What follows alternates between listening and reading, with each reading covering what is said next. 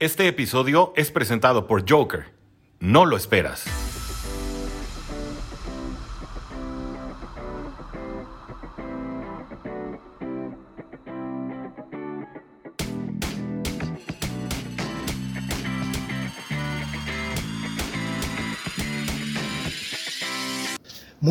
Y bienvenidos a este nuevo episodio de Gigants en cuarta y gol, donde los Gigants no terminan y nosotros tampoco. Mi nombre es Maxi Rojas, me pueden encontrar en Instagram como Maxi Rojas 9 y en Twitter como Maxi Rojas 86 y hoy practicaremos de la espectacular victoria de los Gigantes contra Las Vegas Raiders.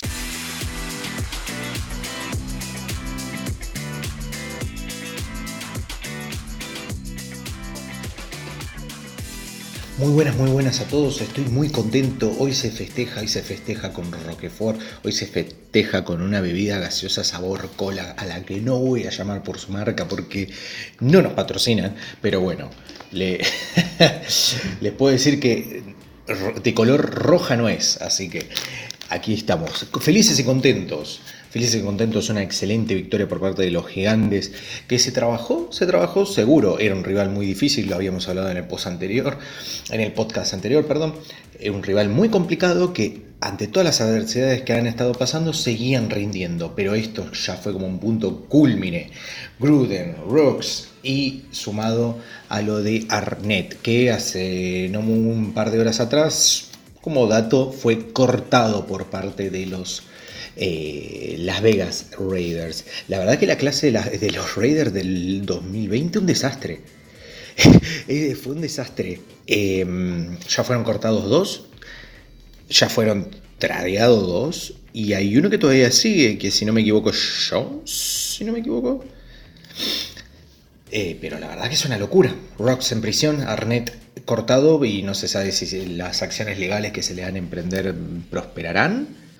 Em, la verdad que hay dos tradeadas. A ver, si no me equivoco, este es el draft. Bueno, Henry Rocks tercero, eh, cortado y en prisión muy pronto. Damon Arnett, cortado. Eh, Lien eh, Bowden, que fue tradeado antes de jugar. perdón, ahí está. Brian Edwards, no Jones. Brian Edwards, 29, 29 atrapadas en 20 partidos. Tainer Moose, que fue cortado. Em, John, eh, John, Simpson, eh, según Pro Focus, guardia número 53, y Mick Robertson. Em, un desastre, qué mala, supongo en ese apartado los Raiders, qué lástima, pero bueno, nosotros nos supimos aprovechar de esas, de esas falencias, de ese mal estado anímico. Ya lo dijo Jaime cuando lo trató con Rudy, esto era una situación, yo no estaba del todo seguro porque los Raiders, como ya les he dicho, han pasado por varias adversidades y han sabido sobreponerse, pero supongo que algo que mencioné, estos golpes ya eran constantes y había que saber aprovecharlos. Jaime lo dijo, esto ya es distinto y terminó pasando eso justamente. Los gigantes se llevan la victoria en el MetLife Stadium. La verdad, excelente, se supo aprovechar. Se, así como lo traté en el podcast anterior, se hizo lo que se tenía que hacer, que era mantener la pelota, dejarlos sentados. Por suerte tuvimos la por mucha suerte, tuvimos una versión de Derek Carr bastante desastrosa. 46 eh, eh, intentos de pases, solamente 30 fueron conectados. Un touchdown, dos intercepciones. Muchísimas gracias. McKinney espectacular. Estaba transformado en la, la, mejor versión de Richard Sherman y de Stephon Gilmore. Eh, Xavier McKinney con dos intercepciones y una de ellas un pick, eh, culminando en un pick six. Les digo, lo hacen ya, porque yo en una de mis ligas las tengo y hermosos 11 puntos que me salvaron. Graham Gaino, si no lo tienen en Free Agent o waivers, lo levantan como su kicker, incluso si es. Si no tienen a Tucker, si no tienen a, a, Q, si no tienen a Bass, eh, levanten a Gano. Gano es totalmente asegurado, es un excelente kicker, es muy raro que falle. Algo que mencioné en el podcast anterior, pueden volver para atrás, que darle, si no se llega a la, zona roja, que porque justamente nos enfrentamos a una defensa complicada, eh, que estemos en, una distancia en donde, donde Gano pueda patear. Porque Gano no es un mal pateador, eh, eh, pateador, para nada, muy consistente. Quienes lo hayan seguido desde Carolina, yo lo sigo desde Carolina, la verdad es impresionante su nivel, es buenísimo. Pero la verdad, es más, a mí me saludó las papas en una liga, en esta liga que digo que esos 11 puntos bellos me vinieron en el fantasy, porque yo en los últimos, creo que en el último pick, yo dije, tengo que levantar un pateador, porque ya habían levantado a Tucker, ya habían levantado a Bass, ya habían levantado a Q. Levanté, y no se rían porque es uno, fue uno de los mejores pateadores en estos últimos cinco años de la NFL, pero bueno, una lesión, la verdad, su respectiva su respectiva operación, porque fue, tuvo que ser intervenido, si no me equivoco, y su rehabilitación, la verdad que lo han hecho bajar muchísimo de nivel al punto de ser cortado por los Jackson y Jaguars. Y es exacto, hablo de Josh Lambo. Lo había levantado porque venía, la verdad, impecable, pero no, la verdad que no. Dije, me quedé sin pateador, no tenía un segundo pateador. Estaba Prater, estaba Gano. Yo vi que lo estaban reclamando a Prater, me fui por Gano. Es más, dije, yo pensé que Gano no lo había levantado. Había quedado muy en el fondo, no lo había visto. Y me viene como anillo al dedo, te asegura siempre, siempre puntos. Es como tomar a Hunter Renfroy eh, como un flex el Hunter siempre, siempre pasa los 12 puntos. Así que nada, eh, perfecto partido de Gano, yo ya les dije, si lo, si lo necesitan en Fantasy, levántelo. Es más, ahora les obligo que lo levanten en Fantasy. Estuvo bien. Todo lo que justamente había mencionado, si no se lleva a la Red una distancia segura para que Gano patee. Em, tuvimos, bueno, de parte de nuestro lado, Daniel Jones, 20 lanzamientos, 15 fueron conectados, pasó para 110 yardas, em, se le dio un eh, rating, un T-rating de 48.2. Eh, discreto el partido de Daniel, eh, perdón, un touchdown, no tuvo intercepciones, gracias.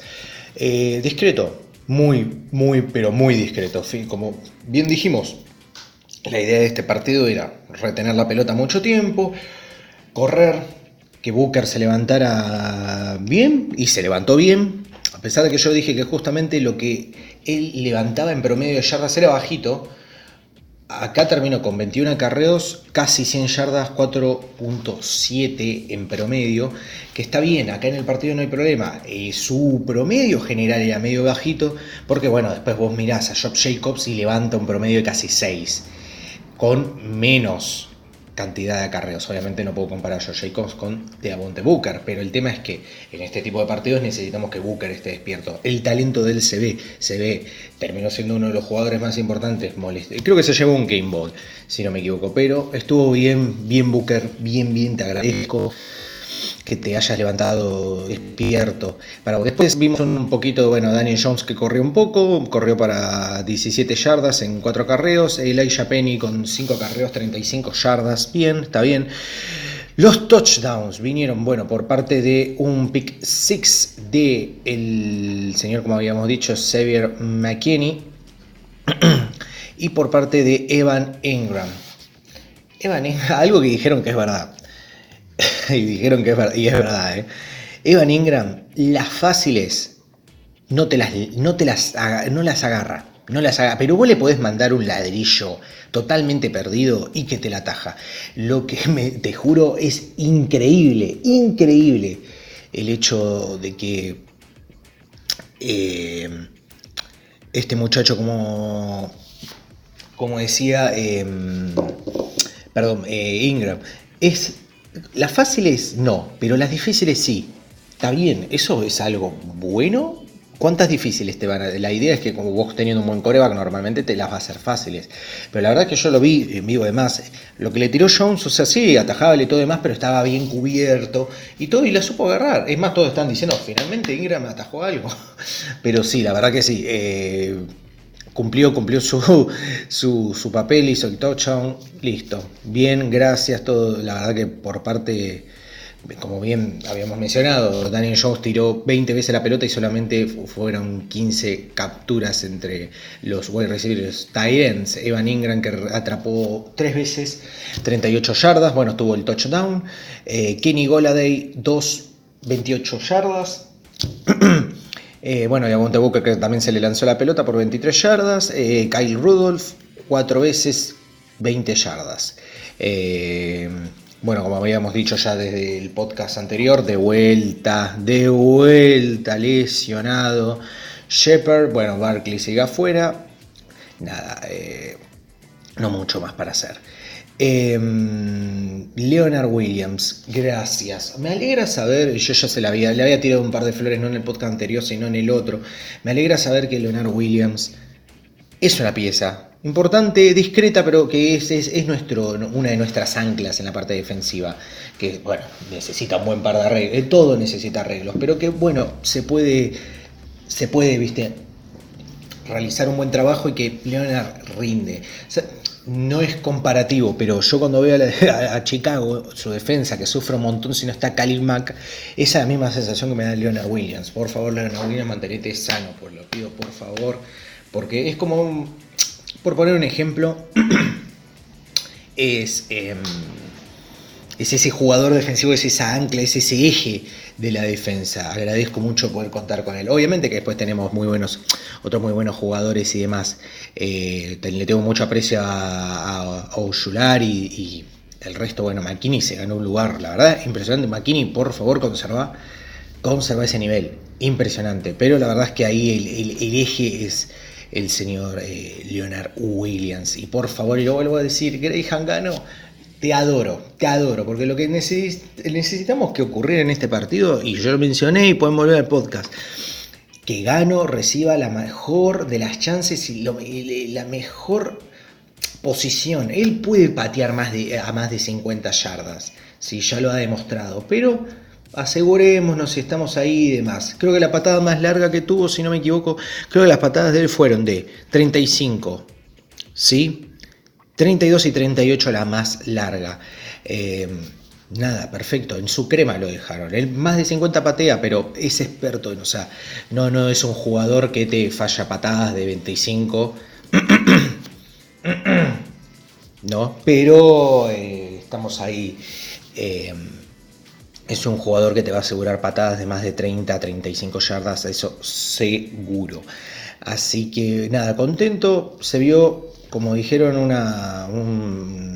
los Raiders totalmente, totalmente en otra, totalmente, al final terminó pasando, justamente como digo, ellos han sabido reponerse a este tipo de situaciones, pero la verdad que esto ya fue un caos, fue demasiada la presión, así que bueno, supimos aprovecharlo, además teníamos la ventaja de jugar en casa. Bien que les había dicho que el favorito era los Raiders por 3.5.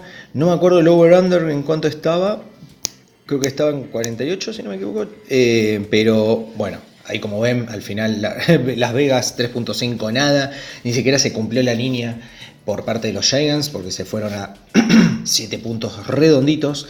Eh, no me acuerdo cuánto estaba el over-under, me parece que estaba en sí, 48.5, si no me equivoco. Pero bueno, nada. Mm, mm, eh, al fin y al cabo lo que importa acá, yo ya les dije, si van a apostar apuesta en directo a la victoria de los Giants, al fin y al cabo es, lo que puede llegar a ocurrir. Después de cuántos puntos o no, yo ya les dije, para mí la línea iba a estar ahí.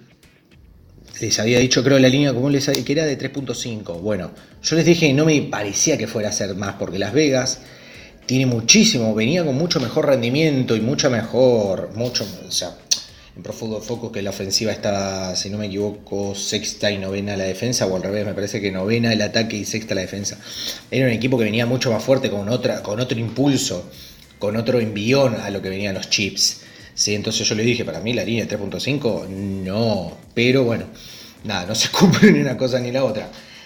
Tenemos una victoria por parte de los Giants con un gol, eh, con un touchdown y patada, 7 puntos.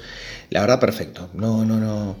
Estuvo todo muy bien planteado. Se hizo el planteo muy parecido a lo que se había hecho con los chips, solamente que no se llegó tanto a Derek Carr, pero bueno, la verdad que Derek Carr, em, el hecho de, de, 46 veces tire el balón y que y dos intercepciones, la verdad, como una de ellas son pick six. La verdad que nada, los Raiders si mostraron una buena versión sí o no, queda totalmente opacado porque al fin y al cabo los Giants supieron eh, aprovechar todo, toda esta moral caída que hay dentro del equipo y se entiende, a ver, un problema tras otro tras otro, como yo ya les dije en el podcast anterior, mañana va a saltar que Derek Carr sacrifica cabras por su rendimiento y es que me parece que no la sacrificó para este, para este week, así que nada, una lástima. Em, pero bueno, bien como les digo, em, lo único que no me gustó, em, golpearon mucho Jones. ¿Sí? Nate Hobbs llegó tres veces, si no me equivoco. De golpear, ¿eh? No lo de sacks. No lo de sacks. Que igualmente nosotros apenas pudimos hacer uno, que no sé si fue de Julian Love o de Quincy Roach. Pero una sola vez. Está bien, no pasa nada, al fin y al cabo era lógico, pero estuvo hasta, o sea, mucho, fue muy golpeado eh, Jones, no me gustó, no me gustó, pero bueno, eh, también por eso capaz yo siento que se jugó mucho más a lo terrestre y más, porque Daniel que tiré 20 veces, ¿sí? O sea, completó el 75% de lo que tiró, perfecto, pero fue poco. Obviamente, si lo comparás con Carr, tiene más del, tiene más del 100%. A ver, tiró 20 Jones, 46 Carr, más del 100%, o sea, se entiende, el Carr al lado de Jones es, lo pasa por arriba y no hay nadie que me lo discuta. Pero el tema es que se ve que se vio que estaba ese problema, que le llegaba mucho, la línea ofensiva no resistía, lógico, ya lo sabíamos.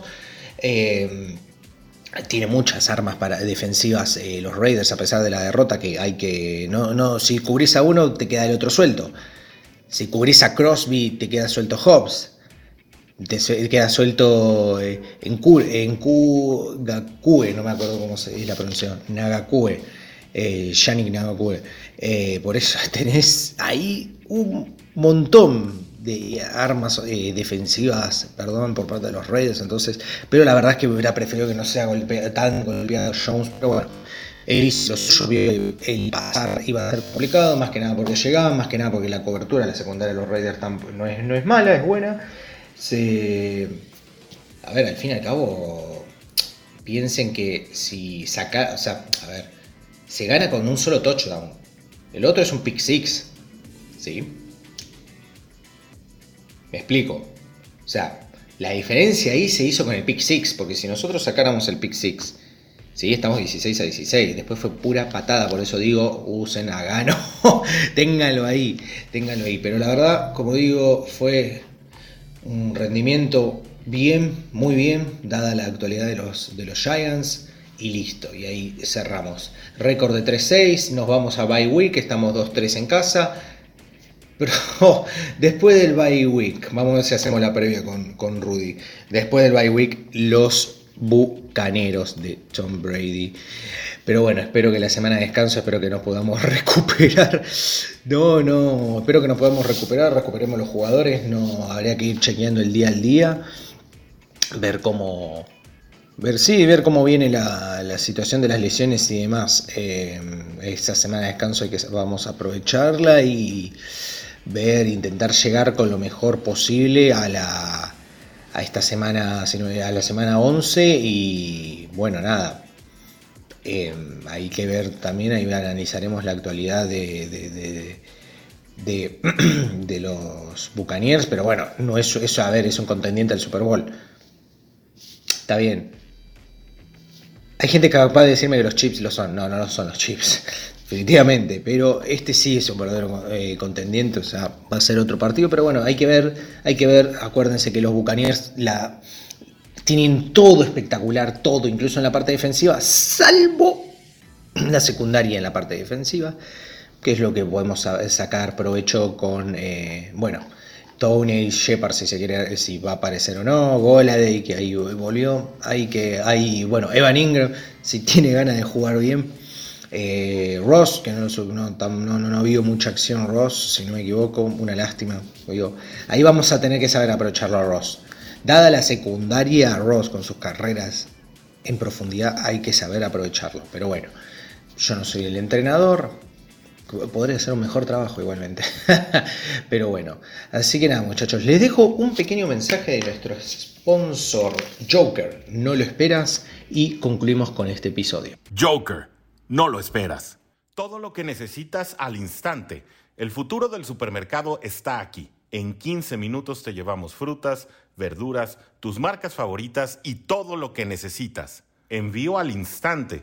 Productos de calidad, precios justos y un mundo mejor en Joker. ¿Qué más quieres? Joker, no lo esperas. Bueno, y nada más, eh, les puedo decir que de manera oficial OBJ es un agente libre, no fue reclamado en waivers, eh, así que Beckham Junior es oficialmente un agente libre, puede firmar con el equipo bueno, que se lo quiera proponer.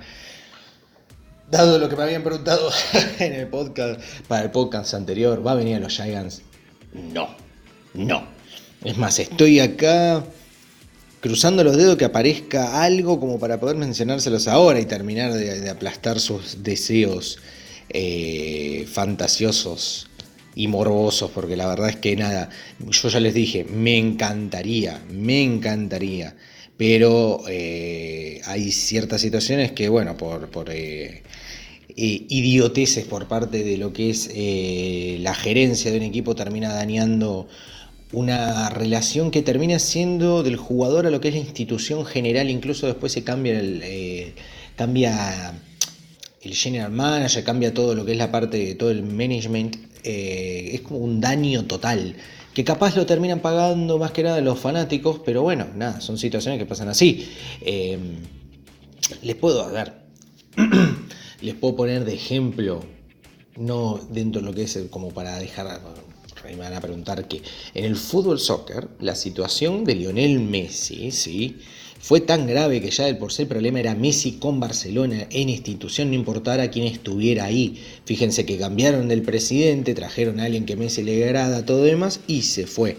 Es una situación muy parecida. Es una lástima, pero bueno, ya está, es un daño. Es como que no es la gerencia de los Giants y OBJ, no, son los New York Giants, New York, eh, New York Football Giants, con OBJ, o sea, ya es, es la NY con OBJ, ¿me entienden? Ya es algo... Suele pasar un montón, es una lástima, porque como digo, es... Después viene otra gerencia, capaz dicen, uy, está en agente libre, lo quiero traer, pero ya es un daño que ya, como digo, afecta más que nada lo que es la fanaticada. Es una lástima, porque como digo, un pedazo de jugador, que el talento está ahí, hay que saber eh, sentarlo de cabeza y demás, pero nada, eh, como no me acuerdo el nombre del muchacho, me lo Antonio creo que era el que me lo había preguntado, eh, no me acuerdo justo el nombre, eh, no VJ, la verdad que no, no, no lo veo. No, si no fue, a ver, partiendo de la base, no solo que no, no fue reclamado waivers, es, free agent, genial. No va a querer venir acá, no importa la propuesta. Y partiendo otra base, inclusive si quisiera, ya lo vamos a tratar con Rudy Jacinto en un análisis de mitad de temporada de los eh, New York Giants. Ah, pequeño spoiler. A Rudy, lo tengo a Rudy para el análisis de mitad de temporada de los Giants de Nueva York. Em, la gerencia no hizo nada en esto, nada, nada, lesión tras lesión tras lesión y no trajo nada, o sea que no me espero, o sea, no espero absolutamente nada. No espero absolutamente eh, nada de ellos y igualmente logran decepcionarme.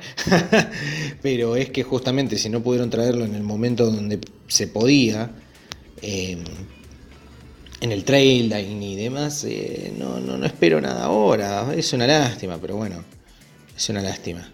Pero bueno, ¿qué le vamos a hacer?